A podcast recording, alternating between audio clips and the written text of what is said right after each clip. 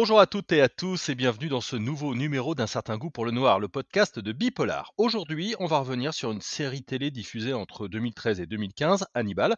C'est la série qui revient sur les événements avant ceux du film culte Le silence des agneaux, avec la rencontre entre le profiler Will Graham et le psychiatre Hannibal Lecter, maîtresse de conférences en littérature comparée, co-responsable du master fiction à l'université de Nîmes. J'accueille Claire Cornillon. Claire, bonjour. Bonjour.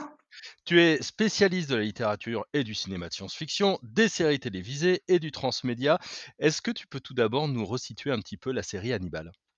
Oui, alors euh, donc Hannibal, effectivement, c'est une série de, Brian Fuller qui a euh, duré pendant trois saisons. Euh, et qui a été diffusée donc sur la chaîne américaine NBC de, de 2013 à 2015.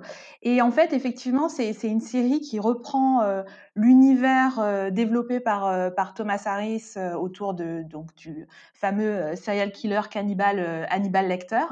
Euh, et en fait, le, positionnement de la série euh, par rapport à ce qui a existé avant, c'est-à-dire les romans, mais aussi déjà des adaptations filmiques, est un peu complexe parce qu'en fait, il y a énormément de, de reprises euh, d'éléments de, de, de, ces œuvres précédentes, mais euh, la, la, série se les, les, reconfigure.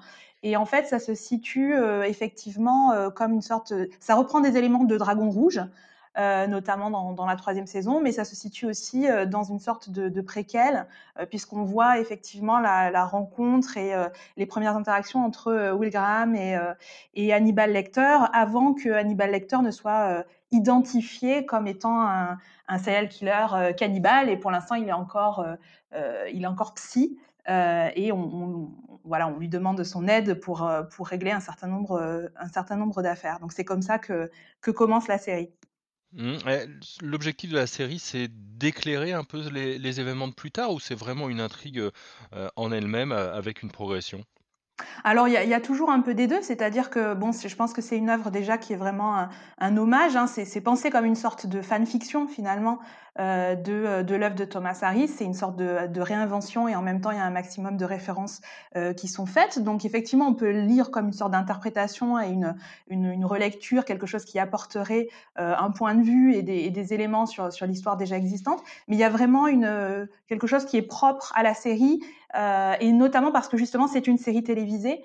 Et donc, c'est une, euh, une œuvre qui va vraiment utiliser les potentiels narratifs de la série télé euh, pour, euh, pour explorer euh, cet univers-là. Donc, je pense qu'elle a vraiment euh, son autonomie dans ce sens, où elle apporte quelque chose qui est propre à son médium. Mmh, on, a, on, a, deux personnages euh, principaux, entre guillemets. Euh, il y a Hannibal Lecter, donc euh, ça, on va, on va en reparler juste après, mais il y a surtout Will Graham, c'est autour de lui que tout tourne, professeur en criminologie à l'Académie du FBI. Est-ce que tu peux nous, nous le resituer un petit peu, ce, ce personnage, et pourquoi, et en quoi il est intéressant? Alors, c'est un personnage euh, déjà de profiler. Alors, c'est intéressant parce que c'est effectivement le personnage principal euh, de la série, même si la série s'appelle Hannibal. Et là, on pourra peut-être discuter justement de ouais. quel est le personnage principal de, de la série. Euh, et effectivement, c'est un personnage de profiler euh, qui reprend certaines caractéristiques euh, de, de, ce type de personnage qu'on a déjà vu dans des œuvres antérieures. Notamment, je pense par exemple à, au personnage de Samantha Waters dans la série Profiler des années 90. on reprend certains éléments de, de ce personnage-là dans le sens où euh, Will Graham est vraiment quelqu'un d'extrêmement euh, empathique. Alors ça, c'est assez typique des profilers dans les séries et les films. Euh, c'est pas nécessairement, euh, disons que c'est une version fantasmée du métier de, de, profiler, mais là, dans les, dans les séries, ce sont souvent des gens qui ont comme des visions, en fait, qui ont pratiquement un pouvoir surnaturel de reconstitution euh, de, ce qui s'est passé à partir des indices des, scènes de crime. Et là, c'est le cas de, Will Graham. Il est, euh, il est tellement empathique qu'il en devient euh, presque fou, en fait.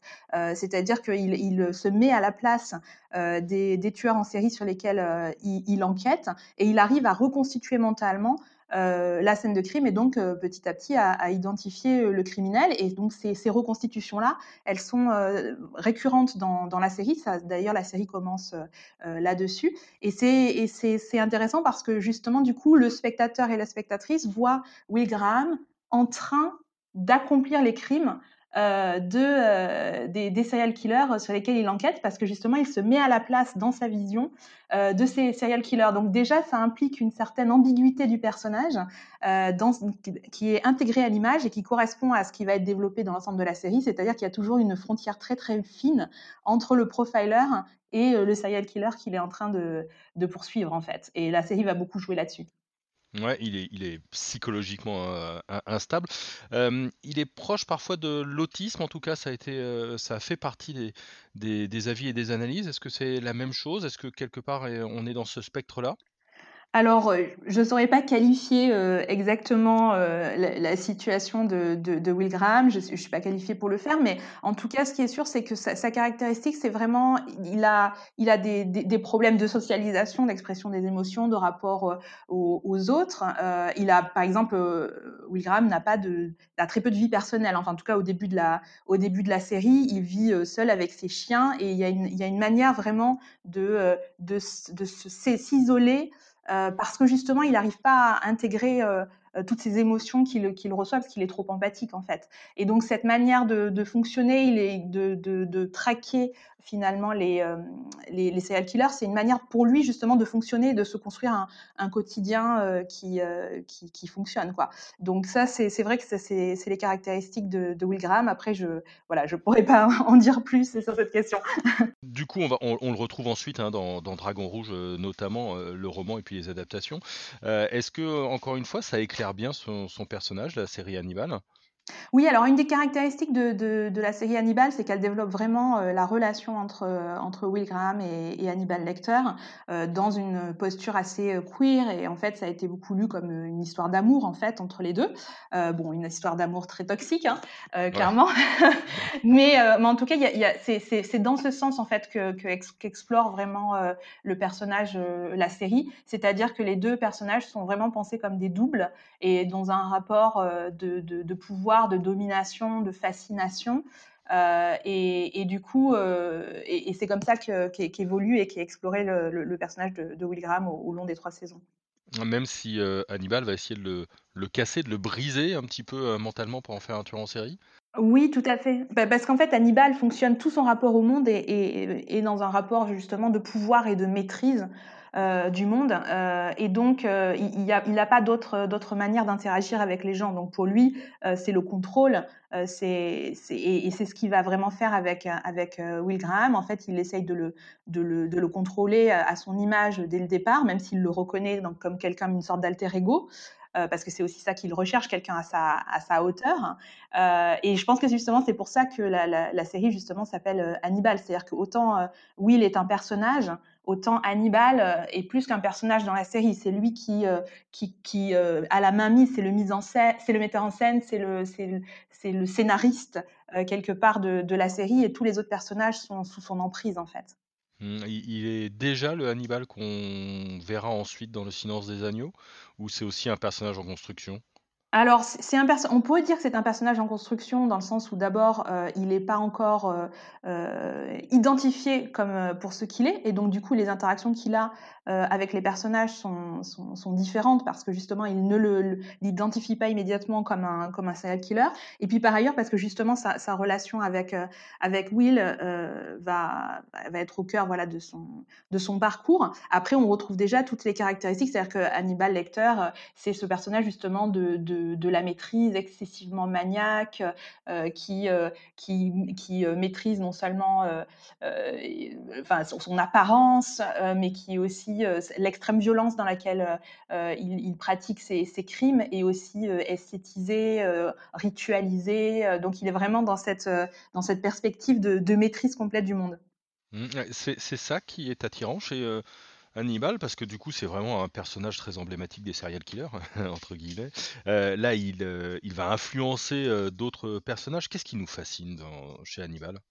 Oui, alors je pense qu'effectivement la fascination qui qu'exerce, Hannibal, on le voit d'ailleurs justement sur les autres personnages, c'est justement cette espèce de puissance, de maîtrise, de force en fait, mentale, qui bon, mais en même temps, on voit bien que dans la série, cette, euh, même la, symétrie de la série, même l'esthétisation de la série est toujours présentée comme quelque chose de, complètement euh, toxique et complètement euh, aliénant et, angoissant.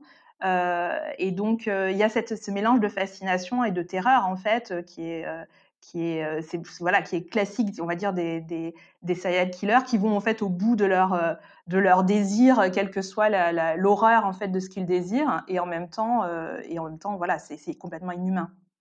Tu tu le disais, c'est un des personnages, enfin, c'est peut-être le personnage central de la série Hannibal finalement, presque plus que Will.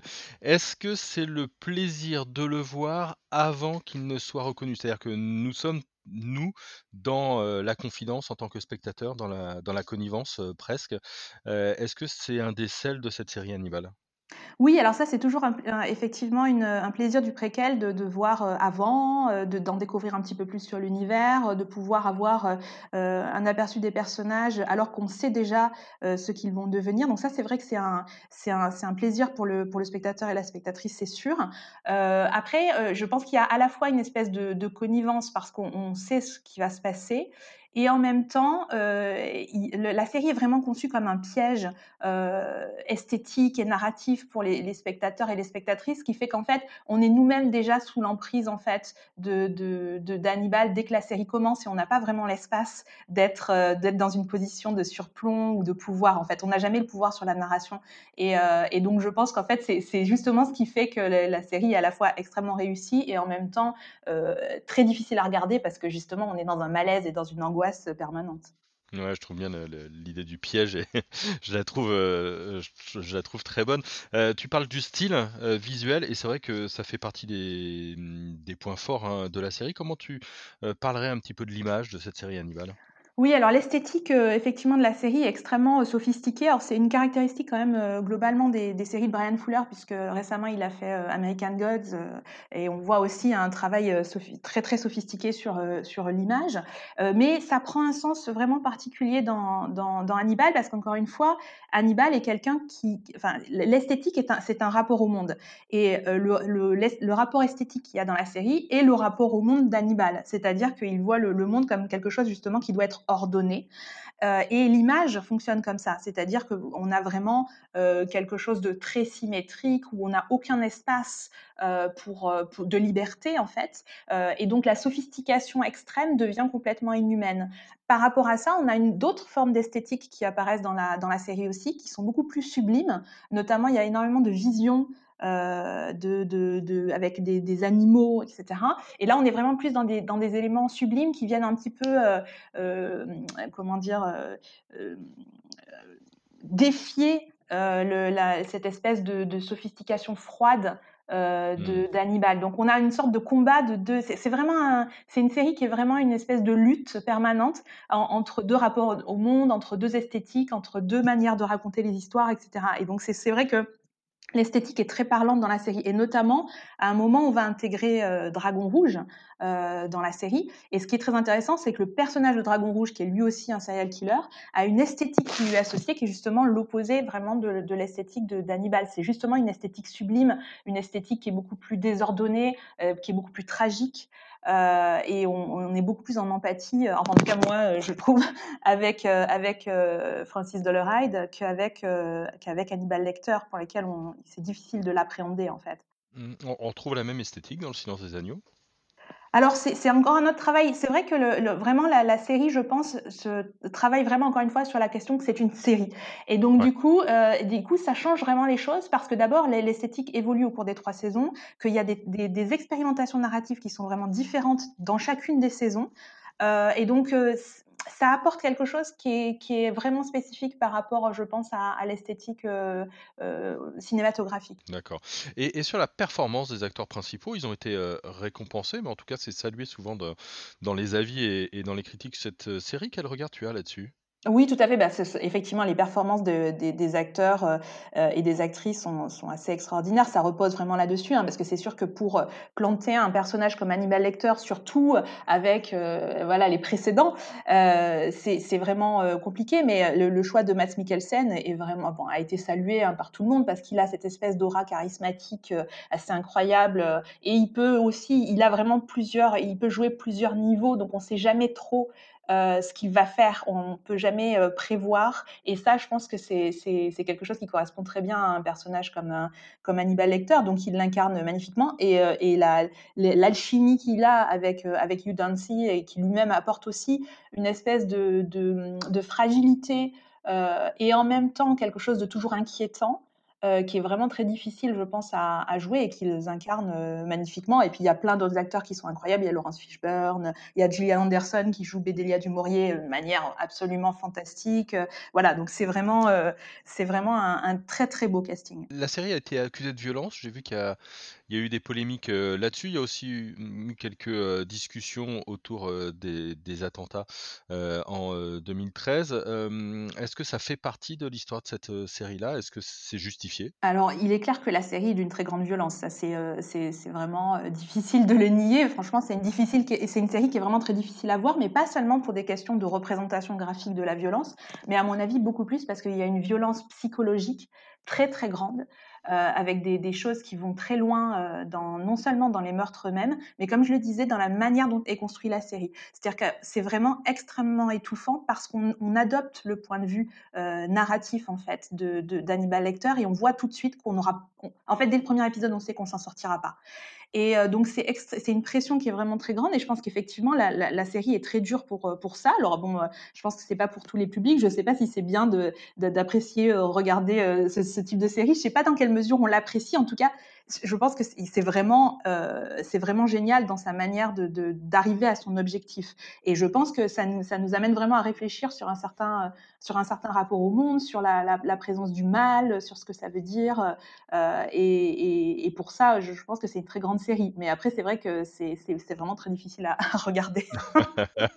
Est-ce qu'il y, a des, il y a des séries homonymes, en tout cas des, séries euh, dont on pourrait rapprocher Hannibal? On, a parlé avec ce podcast de The Killing, par exemple on a parlé de, Dexter, euh, où on retrouve parfois certains euh, éléments. Est-ce qu'elle te fait penser à d'autres œuvres? Alors effectivement, on pourrait le, rapprocher de, Dexter dans le sens où on a un personnage principal, encore une fois, qui est un, tueur en série. L'approche narrative et, justement esthétique quand même de Dexter est très différente, dans le sens où euh, on est vraiment... Euh, Dexter, il y a, on, recherche vraiment une, forme d'empathie avec Dexter tout de suite, euh, qui, ne, justifie pas du tout ses actes, mais qui nous amène à quand même nous rapprocher émotionnellement et, psychologiquement du personnage, alors qu'Hannibal Lecter, le traitement est quand même très différent dans, Hannibal. Donc, même si le sujet est, je dirais, euh, assez similaire, je pense que le traitement est, très, euh, très différent. À mon avis, c'est pour ça qu'il y a, y a des, choses qui me, que je rapprocherai plus justement de Profiler, parce que dans Profiler, le, tueur en, série principal, Jack, euh, qui harcèle en fait la, la, profiler Samantha Waters, a ce même pouvoir de maîtrise de la série. Euh, il est lui aussi dans une espèce de, contamination de la fiction par, son, par son pouvoir de maîtrise. Il met en scène non seulement l'intrigue, mais la série elle-même. Il a une esthétique qui est liée à ses apparitions. Euh, et par exemple, dans le générique de Profiler, il y a le nom des acteurs et ensuite il y a And Jack comme si Jack était au même niveau que les acteurs. Donc il a cette, espèce de pouvoir de maîtrise de la fiction euh, qu'on peut rapprocher vraiment de Hannibal Lecter, sauf que dans Profiler, on reste sur des limites où, euh, où euh, il n'y a, pas a pas cette ambiguïté entre le bien et le mal aussi forte qui, qui, existe vraiment dans, dans, Hannibal, où on ne sait jamais qui est le... Voilà, il n'y a pas vraiment de gentil en fait dans, dans Hannibal. C'est, beaucoup plus compliqué que ça. Il va y avoir la, la série Clarisse qui arrive, où là aussi on a quelqu'un du FBI, Clarice Starling, qui a rencontré Hannibal Lecter dans la série, qui va suivre ses propres enquêtes. Est-ce que toi tu vas regarder cette nouvelle série? Euh, peut-être, pourquoi pas. non, en tout cas, est-ce qu'elle te fait envie euh Oui, bah alors c'est-à-dire, en fait, euh, c'est vrai qu'on est, on est beaucoup dans, le, dans le monde contemporain sur des, des, des, réinventions et des reprises et des suites et des préquels et des reboots de toujours des, des, mêmes univers. Donc, c'est des pratiques qui, bon, qu'on peut considérer comme lassantes ou qu'on peut considérer comme intéressantes. Moi, a priori, pourquoi pas Ça dépend vraiment quel est le propos et, et, et comment c'est fait. Je pense que ce qui est intéressant, c'est vraiment d'utiliser un, un univers univers et des personnages pour, euh, pour avoir un propos qui est singulier, ce qui est vraiment le cas dans, dans, Hannibal. Donc à la limite, euh, la, série se, tient d'elle-même, quoi. C'est-à-dire que bien sûr, elle reprend des éléments, mais, euh, mais finalement, elle, elle, a vraiment son identité propre. Donc si c'est quelque chose de ce type, oui, ça me ça, ça m'intéresse. Il y aurait d'autres histoires pour toi à développer dans l'univers? Bah, je pense que il y a toujours d'autres histoires, en fait. C'est-à-dire que ça c'est c'est la fiction, c'est infini, hein, les les histoires, c'est Mmh. infini, on le voit bien, on peut toujours, heu, aller creuser, on peut toujours réinventer les personnages, on peut toujours aller creuser. C'est pas qu'une question de, heu, raconter ce qui se passe avant ou après. Heu, chaque comme je disais, Hannibal, une sorte de fanfiction, donc la fan la fanfiction, on le voit bien, c'est un c'est un monde, complètement infini et on ne cesse de réinventer les les les mêmes personnages. Donc je pense qu'il y a encore plein d'histoires, effectivement à raconter. C'est quand même un des sur la question du justement du policier, enfin de la, de la figure du serial killer, etc. Hannibal, ça reste une espèce de, de mythe contemporain euh, qui, euh, qui reste dans l'imaginaire. Donc à mon avis, il va continuer à être euh, à être réinventé régulièrement, je pense. Ouais. Il va, il va continuer à sévir, c'est C'est ça. sûr. Merci beaucoup Claire, en tout cas pour ton éclairage. On se retrouve donc la semaine prochaine pour un, un nouveau podcast. N'oubliez pas de partager, de liker, de vous abonner. Merci Claire, merci à tous et bonne journée.